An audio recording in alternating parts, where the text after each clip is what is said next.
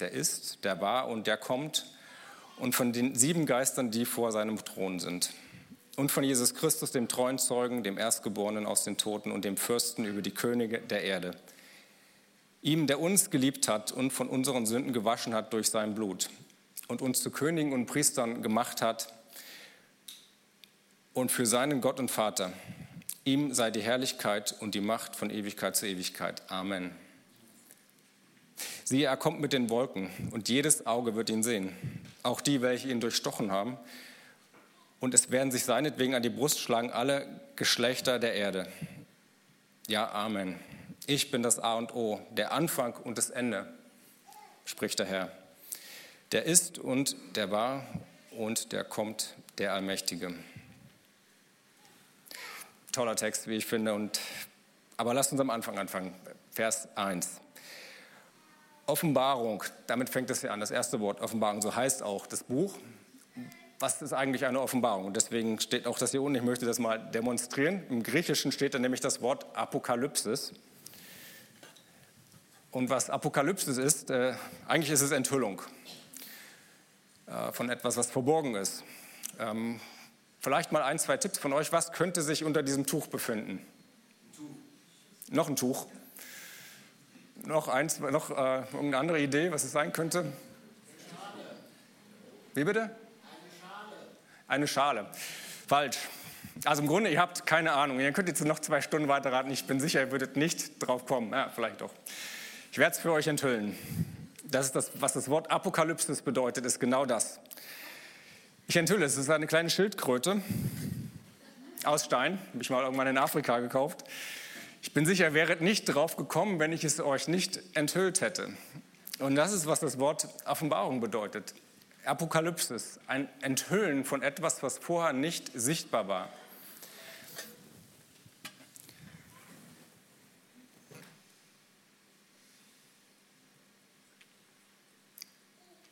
Und ich glaube, allein das sollte ja schon unsere Aufmerksamkeit wecken, weil derjenige, der etwas enthüllt, so steht es ja in Vers 1, ist ja Gott selbst. Er enthüllt er enthüllt für uns etwas, was, was sonst nicht sichtbar wäre für uns.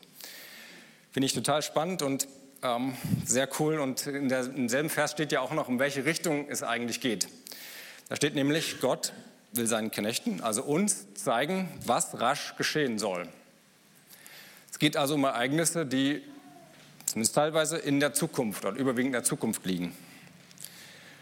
Und das ist jetzt ein Thema, was die Menschen ja irgendwo auch zu allen Zeiten fasziniert hat, zu Spekulationen, Prognosen verleitet hat und was meistens schief geht, weil wir merken, die Zukunft ist ja doch für uns verschlossen.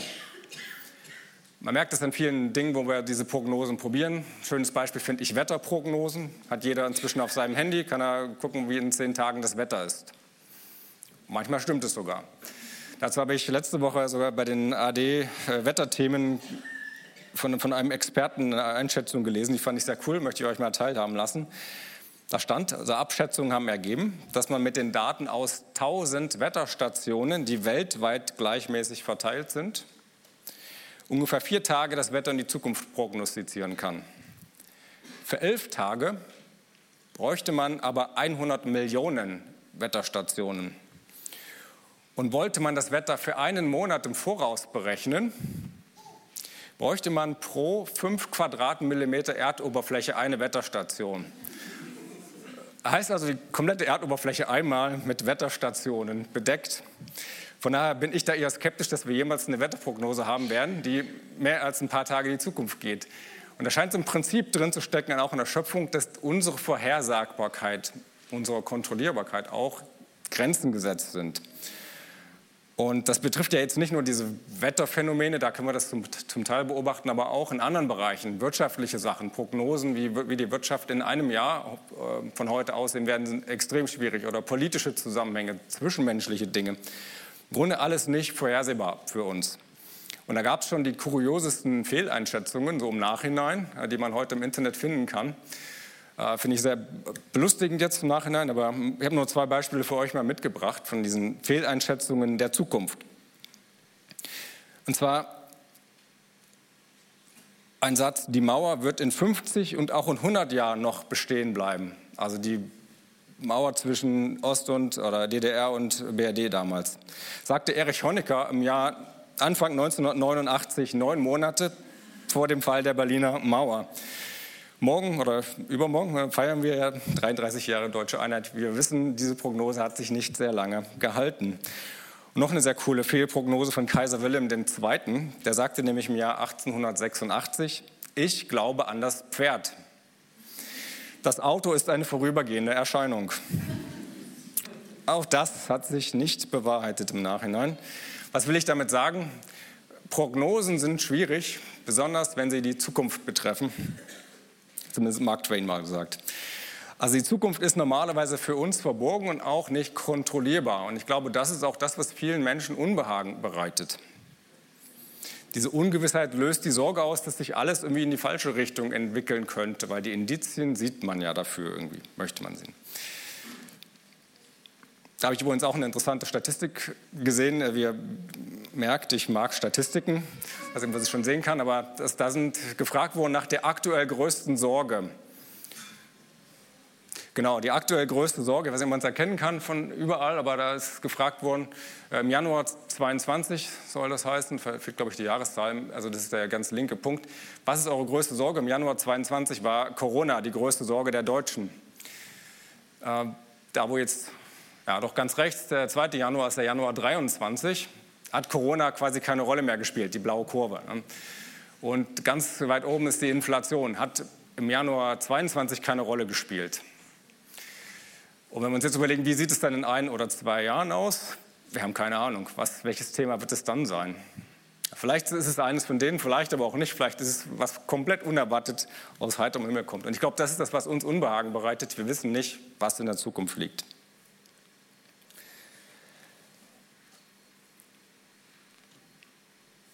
Könnte auch sagen, sie ist uns verhüllt. Und es gibt nur einen, der diesen Schleier der Ungewissheit entfernen kann, nämlich Gott selbst. Und in seiner göttlichen Weisheit hat er das auch in genau dem richtigen Maße getan. In der Offenbarung und auch an anderen Stellen der Bibel. Und warum? Damit wir eben nicht in dieser Ungewissheit leben, damit wir eben keine Angst vor der Zukunft haben, sondern damit wir wissen, was kommt und vielleicht auch ein bisschen, damit wir vorbereitet sind. Gott hat uns vieles geoffenbart, manches aber auch noch in seiner Weisheit zurückgehalten. Zum Beispiel die genaue zeitliche Abfolge. Wir wüssten ja gern, wann die Dinge passieren. Und auch da gibt es diverse Spekulationen. Wenn ihr genaue Zeitpunkte lest, äh, weiß man meistens, das ist wahrscheinlich nicht biblisch. Ähm, in der Offenbarung hier im Vers 1 steht ja dazu, vielleicht können wir nochmal zurückgehen oder zur nächsten Folie, da steht ja nochmal der Text aus Vers 1. Er will ja seinen Knechten zeigen, was rasch geschehen soll. Was rasch geschehen soll. Im griechischen, Wort, äh, im griechischen steht hier das Wort en tachai, was so viel bedeutet auch wie in Kürze. In Kürze.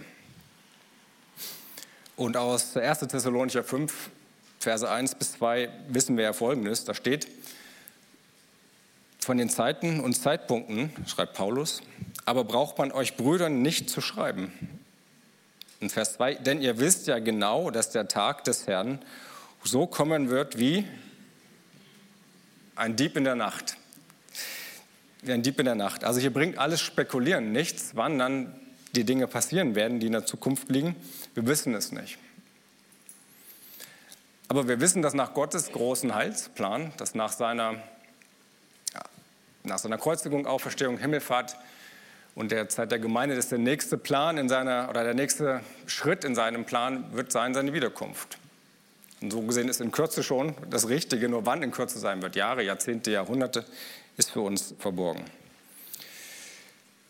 So, was wissen wir noch oder was lernen wir noch aus Vers 1? Da steht zum Beispiel noch, dass Christus einen Engel sandte, der die Offenbarung dann an Johannes übermittelte. Also die Reihenfolge war ja so, Gott an Jesus, an den Engel, an Johannes und er hat es dann an die sieben Gemeinden weitergegeben. So war die, die Reihenfolge der Offenbarung.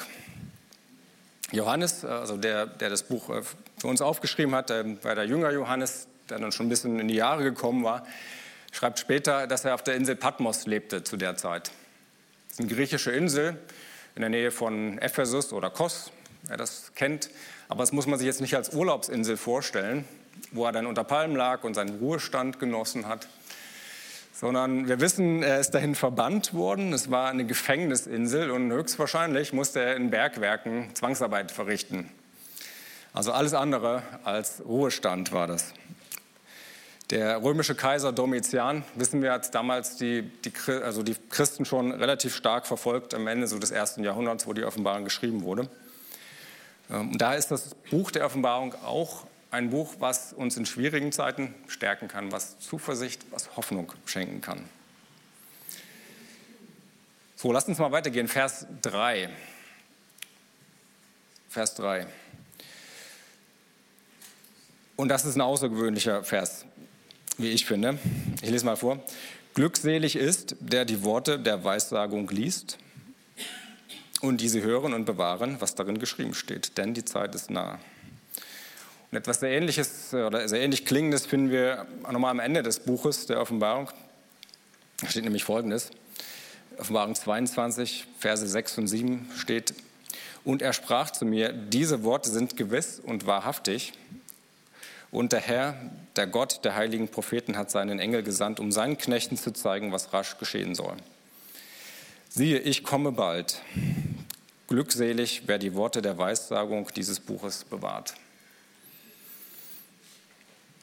Das Wort glückselig ist ja so ein bisschen aus unserem Sprachgebrauch verschwunden, sagen wir mal. Ähm, von daher darf man sich auch fragen, was bedeutet das genau, was steckt dahinter. Äh, ich finde auch gut übersetzt, das ist in der Gute Nachricht Bibel, wenn man da liest, steht, freuen darf sich, wer die prophetischen Worte in diesem Buch anderen vorliest. Und freuen dürfen sich alle, die sie hören und beherzigen, denn die Zeit ist nahe, dass alles hier angekündigte eintritt. Interessant ist, dass ja hier steht, wer die Worte liest, das ist Einzahl, die sie hören, Mehrzahl.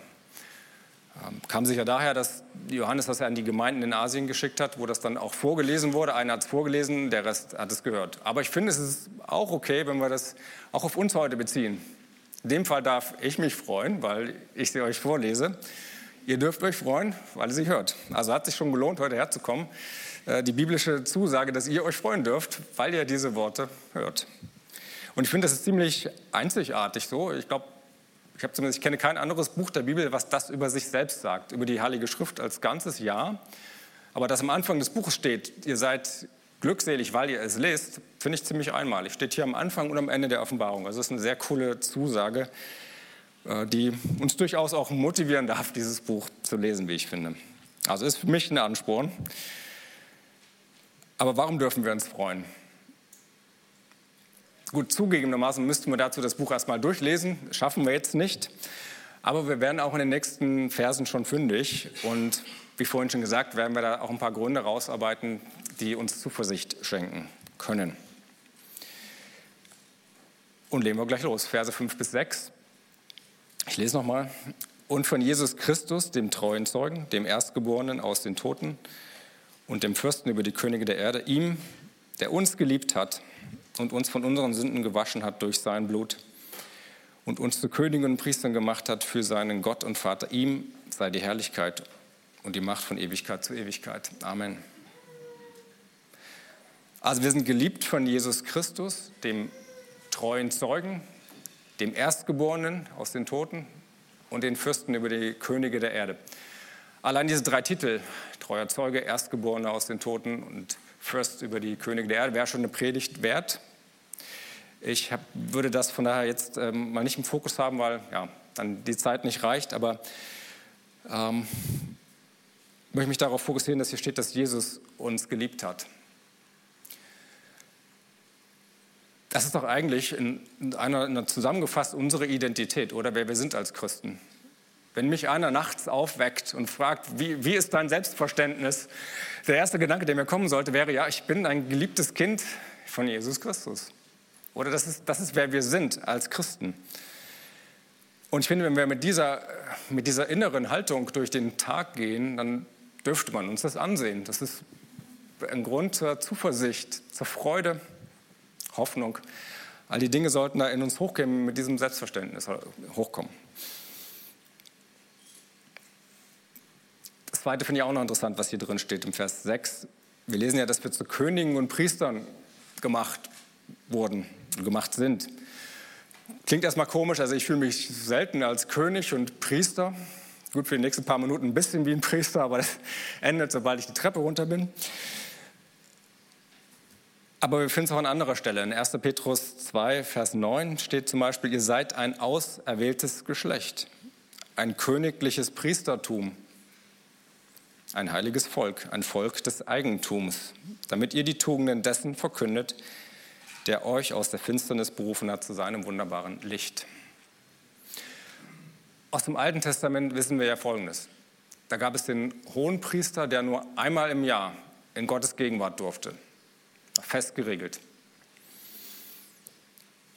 Und durch Jesus in uns sind wir frei, jederzeit in Gottes Gegenwart zu kommen. Ich glaube, das ist das, was es bedeutet, in aller Kürze. Der Weg in Gottes Gegenwart ist frei geworden. Das ist für mich ein zweiter Grund zur Zuversicht. Aber wir finden noch mehr Gründe zur Zuversicht. Und zwar, wenn wir weiterlesen in Offenbarung 1, Vers 7, da lesen wir, siehe, er kommt mit den Wolken. Und jedes Auge wird ihn sehen. Auch die, welche ihn durchstochen haben. Und es werden sich seinetwegen an die Brust schlagen, alle Geschlechter der Erde. Ja, Amen. Um wen geht es hier? Wer kommt? Jesus. Nebenbei gesagt, diese Passage ist angelehnt an Daniel 7, Vers 3 und es ist total cool, wie ich finde, dass das Wort Gottes so eine Einheit ist. Ähm, das fügt sich alles zusammen, wenn man, je mehr man darin liest. Ähm, zum Beispiel steht in Daniel 7, Vers 13, ich sah in den Nachtgesichten, also Träumen oder Visionen, die er hatte, und siehe, es kam einer mit den Wolken des Himmels, gleich dem Sohn des Menschen. Und er gelangte bis zu dem Hochbetagten und wurde vor ihn gebracht. Und ihm wurde die Herrschaft, Ehre und Königtum verliehen. Alle Völker, Stämme und Sprache dienten ihm. Seine Herrschaft ist eine ewige Herrschaft, die nicht vergeht. Sein Königtum wird nie zugrunde gehen. Wir lesen das ja an vielen Stellen, dieses Versprechen, dass Jesus wiederkommen wird. Aber eben auch und gerade in der Offenbarung. Und nebenbei gesagt, neben all den Unterschieden, die Christen ja so haben in der Auslegung der Endzeit, nur so ein paar Stichworte, Gibt es eine Entrückung? Wenn, wann findet sie statt? Tausendjähriges Reich und und und, letzte äh, Gericht am, am, großen weißen Thron und so weiter. Es gibt ja viele Dinge, die manche unterschiedlich einordnen und verstehen. Aber in einer Sache sind sich alle Christen einig: Jesus kommt wieder. Das ist unmissverständlich, das ist Fakt, das ist das, worauf wir uns alle einigen können. Und es ist ein Grund zur Freude. Wir werden unseren Herrn sehen. Ja, genau. Wir werden ihn sehen. Und das allein wäre schon ein Grund zur Freude. Aber es ist ja nicht das Einzige, sondern hier steht ja auch gerade in Offenbarung, er wird wiederkommen und alles neu machen. Wir haben es vorhin gerade eben gesungen. Er macht alles neu. Ähm, da, von daher mal kurzer Blick nach hinten in das Buch, an, ans Ende Offenbarung 21, kennen auch viele von uns, aber weil es so schön ist, lese ich es nochmal. Offenbarung 21, Verse 1 bis 5. Und ich sah einen neuen Himmel und eine neue Erde. Denn der erste Himmel und die erste Erde waren vergangen und das Meer gibt es nicht mehr. Und ich, Johannes, sah die heilige Stadt, das neue Jerusalem, von Gott, von Gott aus dem Himmel herabsteigen, zubereitet wie eine für ihren Mann geschmückte Braut. Und ich hörte eine laute Stimme aus dem Himmel sagen, Siehe das Zelt Gottes bei den Menschen. Und er wird bei ihnen wohnen und sie werden seine Völker sein. Und Gott selbst wird bei ihnen sein, ihr Gott.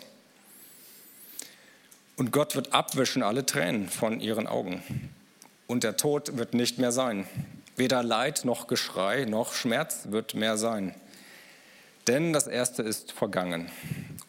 Und der auf dem Thron saß, sprach, siehe, ich mache alles neu. Und er sprach zu mir, schreibe, denn diese Worte sind wahrhaftig und gewiss. Ich finde, diese Worte dürfen sowas wie Freude bei uns auslösen, oder? Und wir müssen sie offensichtlich ab und an mal lesen, vielleicht auch auswendig lernen, wenn es hilft. Was für eine Zusage, was für eine Zuversicht dahinter steckt für uns. Wir wissen, am Ende geht alles gut aus und wir wissen es auch relativ konkret. Und ich finde, das ist der Unterschied zu einem normalen Optimisten. Davon gibt es ja auch genug, aber die haben in der Regel so eine vage Hoffnung von wegen, ja, es wird schon irgendwie alles gut gehen. Ist bei uns nicht so. Nein, es ist ziemlich konkret. Es ist sogar eine Person, es ist Jesus Christus, der uns sehr konkrete Zusagen gemacht hat. Keine vagen Prognosen errechnet aus irgendwelchen vergangenen Verläufen, sondern konkrete Zusagen, die Gott, der Vater, uns enthüllt hat. Was für ein Unterschied. Weil es ist aber eine begründete Zuversicht.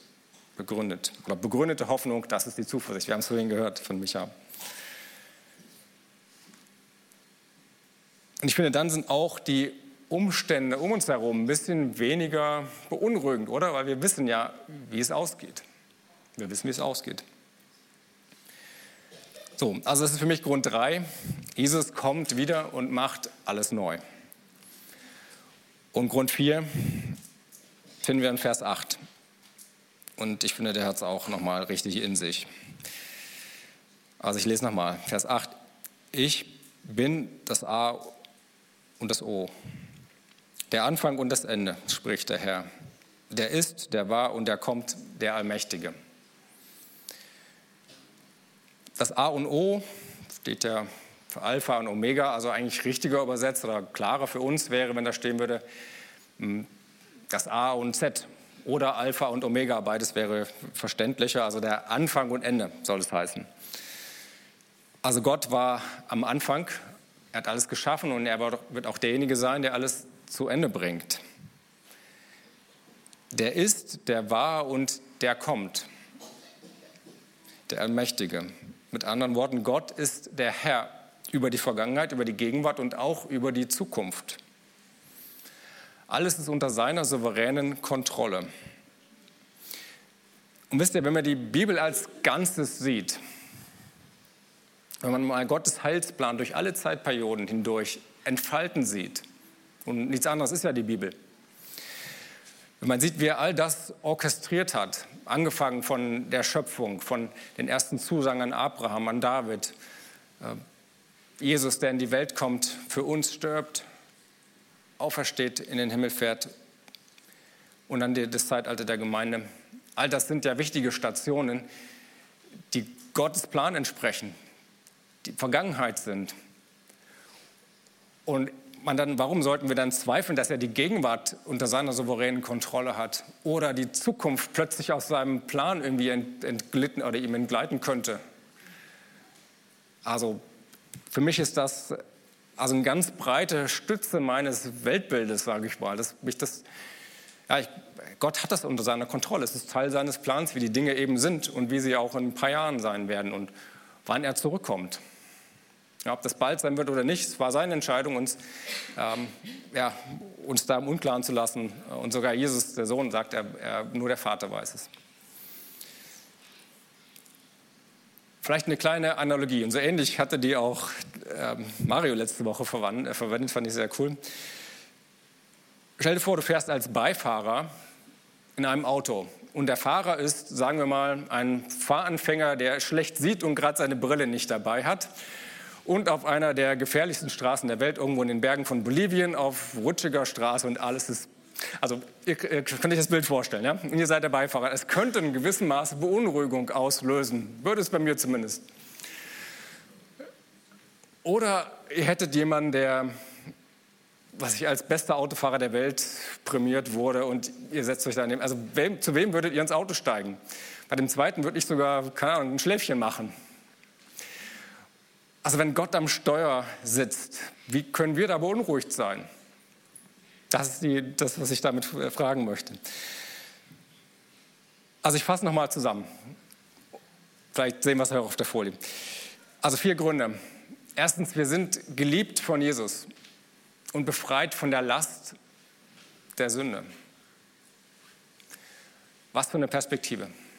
Wir sind königliche Priester und haben freien Zugang zum Allerhöchsten. Und Jesus wird wiederkommen und alles neu machen. Und zum Schluss, Gott hat die souveräne Kontrolle und wir können ihm uneingeschränkt vertrauen. Also das sind die vier Gründe, die ich zumindest mal in, in, den ersten Versen entdeckt habe. Und ich denke, man würde noch viel mehr finden, wenn man die Offenbarung noch im Ganzen liest. Und das darf uns durchaus auch in beunruhigenden Zeiten Ruhe schenken. Wenn es gewittert um uns herum, dürfen wir unerschüttert sein, wie es in dem einen Lied heißt. Und warum? Weil unsere Hoffnung und Zuversicht in Christus ist. Nicht in der Wirtschaft, nicht in politischen Dingen, nicht in uns selbst, sondern es ist kein naiver Optimismus, sondern es ist begründete Zuversicht in Christus. So, jetzt kommt aber eine entscheidende Frage noch, die wir uns eigentlich bei jedem Bibeltext stellen sollten. Was machen wir jetzt damit in unserem Leben? Leben wir wie Menschen mit Zuversicht und Hoffnung? Oder merkt man uns das vielleicht gar nicht an? Wie lebt denn eigentlich ein Mensch, der Zuversicht hat, auch in unruhigen Zeiten? Das ist vielleicht eine Frage, die ihr in den Hauskreisen mal diskutieren könnt als Anregung, wer noch kein Thema hat. Vielleicht ein paar naheliegende Antworten, ohne da jetzt im Detail drauf einzugehen. Aber ich denke, wir würden mit einer gewissen inneren Gelassenheit durchs Leben gehen. Also wie so ein Waldemar zum Beispiel, den die meisten kennen, der geht mit einer gewissen inneren Gelassenheit durchs Leben, den kann nichts schocken. So stelle ich mir das vor. Schönes Wortspiel. Ja. Vielleicht spüren wir auch eine gewisse innere Freiheit, nicht von den Umständen abhängig zu sein. Und auch ein gewisses Maß an Dankbarkeit und Freude Jesus gegenüber, dem wir das alles zu verdanken haben, diese Perspektive. Also all das, denke ich, sind Dinge, die wir in unserem Leben sehen sollten, die auch andere sehen sollten. Aber bei aller Hoffnung und Freude, die wir selbst erleben könnten, sollten wir doch eine Sache nicht vergessen. Es gibt, oder sagen wir so, das Wiederkommen Jesu ist nicht für alle Menschen ein Grund zur Hoffnung und Zuversicht. Wenn ich da nochmal den Vers 7 von der Offenbarung erinnern darf, das habe ich eben mehr oder weniger übersprungen. Da steht nämlich, siehe, er kommt mit den Wolken und jedes Auge wird ihn sehen. Soweit gut, das ist der, unser Grund zur Freude. Da steht aber auch die, auch die, welche ihn durchstochen haben, und es werden sich seinetwegen an die Brust schlagen, alle Geschlechter der Erde.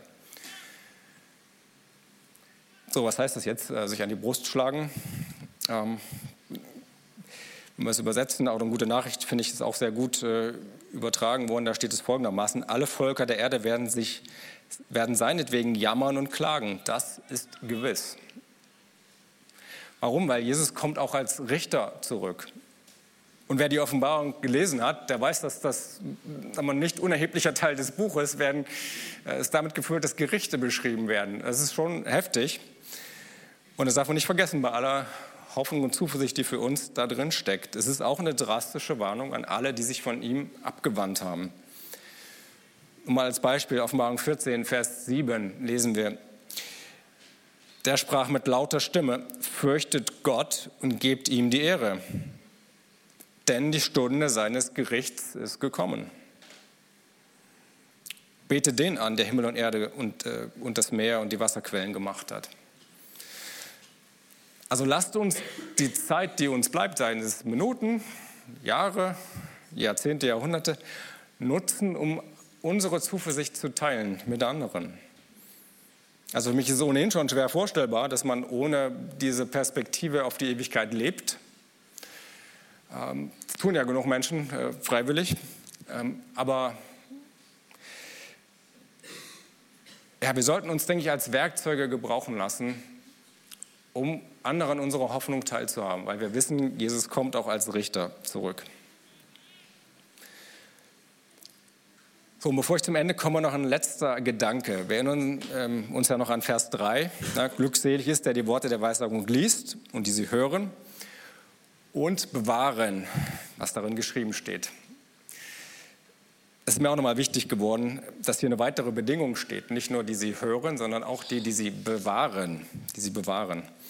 Und ich glaube, das ist so mein eingangs erwähntes Problem, warum ich wahrscheinlich zu den 77 Prozent gehört hätte, wenn man mich vor einiger Zeit gefragt hätte ist nicht, dass ich es nicht wusste, dass ich es noch nicht gehört habe. Es ist das Bewahren, was manchmal das Problem ist. Und vielleicht können wir uns, merken anhand des Prinzips, was wir säen, das ernten wir auch. Was reingeht in, in, den, in das Gehirn, kommt auch immer wieder raus. Also wenn wir jeden Tag zwei Stunden Nachrichten äh, schauen, die ja in der Regel immer eher beunruhigend sind, dann müssen wir uns nicht wundern, dass wir irgendwann auch beunruhigt werden. Und wenn wir vielleicht noch den Vers des Tages in der Bibel mit einer Minute lesen, dann ist das ein Ungleichgewicht wo wir dann das, was wir gesät haben, auch ernten werden. Ich denke, Für mich habe ich gelernt, auch in letzter Zeit da ein bisschen nachzujustieren. Das eine ein bisschen runter, muss ja nicht gleich ganz aus, aber ein bisschen runter und das andere ein bisschen hoch. Wir brauchen Zeit in Gottes Wort. Wir brauchen Zeit in Gottes Gegenwart.